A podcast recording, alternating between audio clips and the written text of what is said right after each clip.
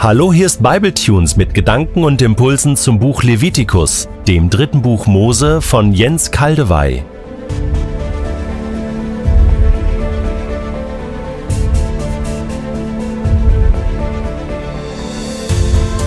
Ich lese in der Übersetzung Hoffnung für alle Levitikus 23, die Verse 5 bis 8. Am 14. Tag des ersten Monats in der Abenddämmerung wird das Passafest für mich, den Herrn, gefeiert.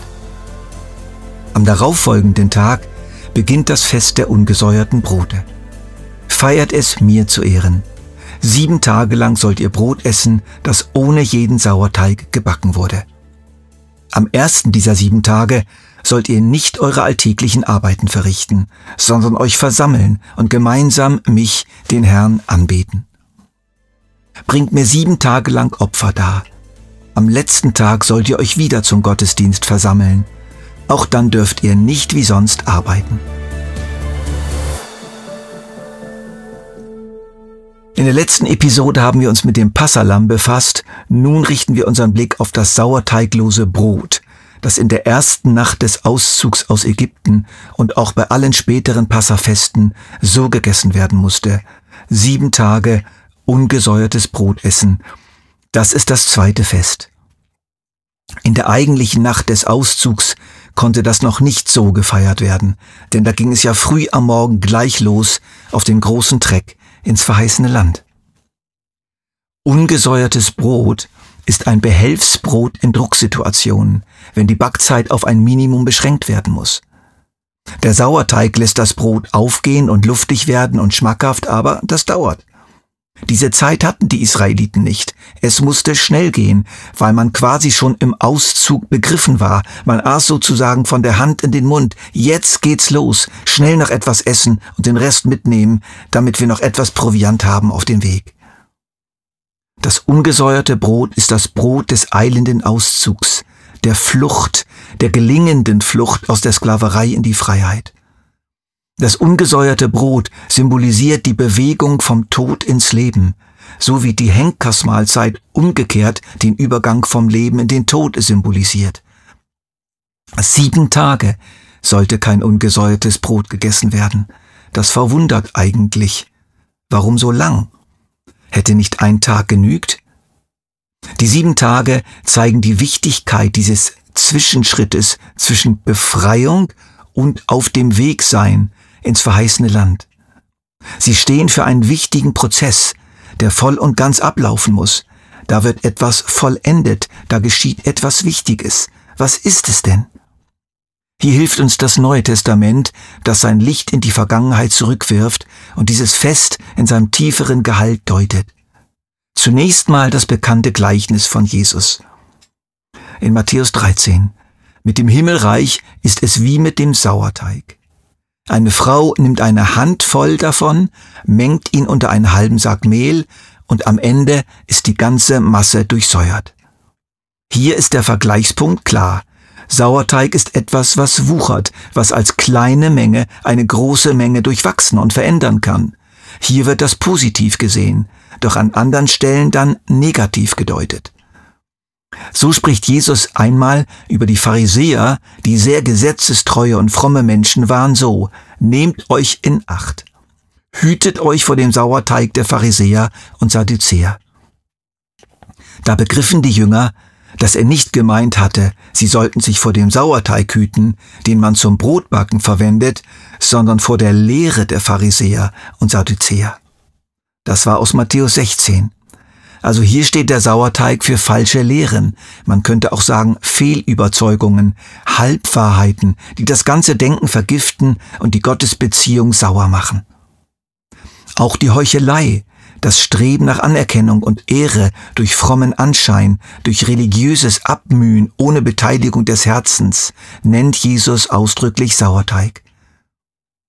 Doch eine sehr schöne ergänzende Deutung bringt Paulus noch im Korintherbrief in Kapitel 5. Ihr habt wirklich keinen Grund, stolz und überheblich zu sein. Habt ihr vergessen, dass schon die kleinste Menge Sauerteig den ganzen Teig durchsäuert? Macht es daher so, wie man es vor dem Passafest macht.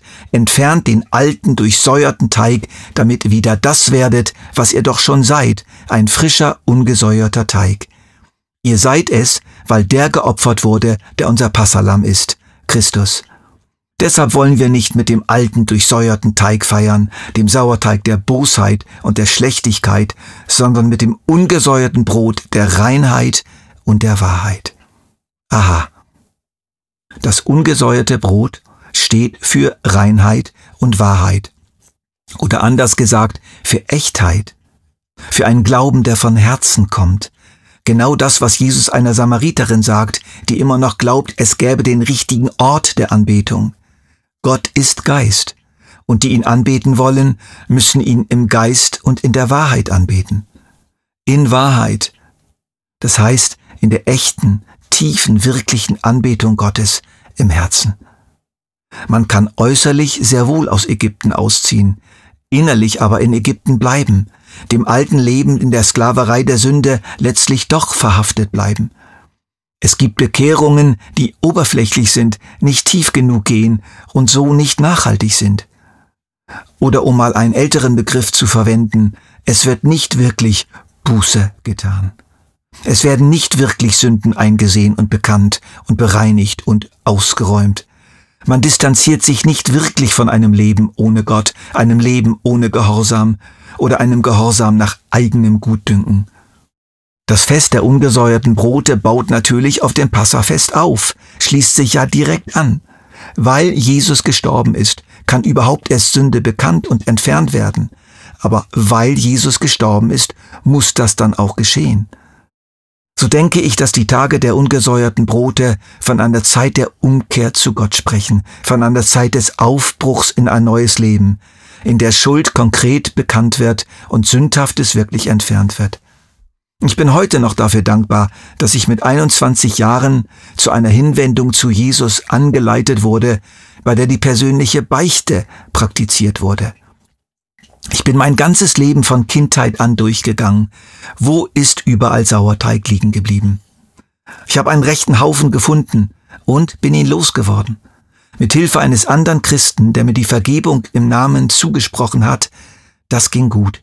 Das war schön. Ich hatte sozusagen den Kehrbesen in der Hand, suchte die Sauerteigbrocken, fegte sie zusammen und er hielt die Kehrschaufel hin. Ähnliche Prozesse Tage der ungesäuerten Brote können und sollen wiederholt werden. Denn in Wirklichkeit ist es ja ein Fest, eine Feier. Gott zeigt uns doch unsere Schuld nicht, um uns runterzumachen, sondern uns zu befreien, immer tiefer, immer mehr, immer wieder. Ich ermutige uns alle, immer wieder, im Laufe unserer Zeiten, Tage der ungesäuerten Brote zu praktizieren. Die Korinther hatten das nötig. Paulus ruft es ihnen zu, entfernt den alten durchsäuerten Teig, damit ihr wieder das werdet, was ihr doch schon seid, ein frischer, ungesäuerter Teig. Ihr seid es, weil der geopfert wurde, der unser Passalam ist, Christus. Das galt für die Korinther und es gilt natürlich auch für uns. Vielleicht müssen einige von uns solche Tage mal regelrecht nachholen, weil ihre Umkehr zu Jesus viel zu flach war und sie zu viel haben mitgehen lassen in das Leben mit Jesus. Ich merke, ich muss es jetzt nochmal sagen. Christsein bedeutet Aufbruch, Umbruch, Umzug. Etwas wirklich verlassen, hinter sich zurücklassen, sich aufmachen zu etwas ganz Neuem. Es ist gut möglich, ja sogar wahrscheinlich, dass für manchen von uns wieder ein Auszug aus Ägypten angesagt ist. Und noch dies. Auch bei diesem Fest gab es die arbeitsfreien Ruhetage, der erste und der siebte Tag. Umkehr, Hören auf Gott, überführt werden von Sünden, die Suche des Sauerteigs im Haus, braucht Zeit, braucht Konzentration und braucht auch Ruhe, die Ruhe des Glaubens. Weil Jesus mein Passalam ist, kann ich jetzt in aller Ruhe und Zuversicht in meinem Herzen und Leben aufräumen. Eingebettet bzw. direkt angehängt an die Tage oder in die Tage der ungesäuerten Brote war das Fest der Erstlinge, das dritte Fest. Ihr dürft gespannt sein. Bis bald.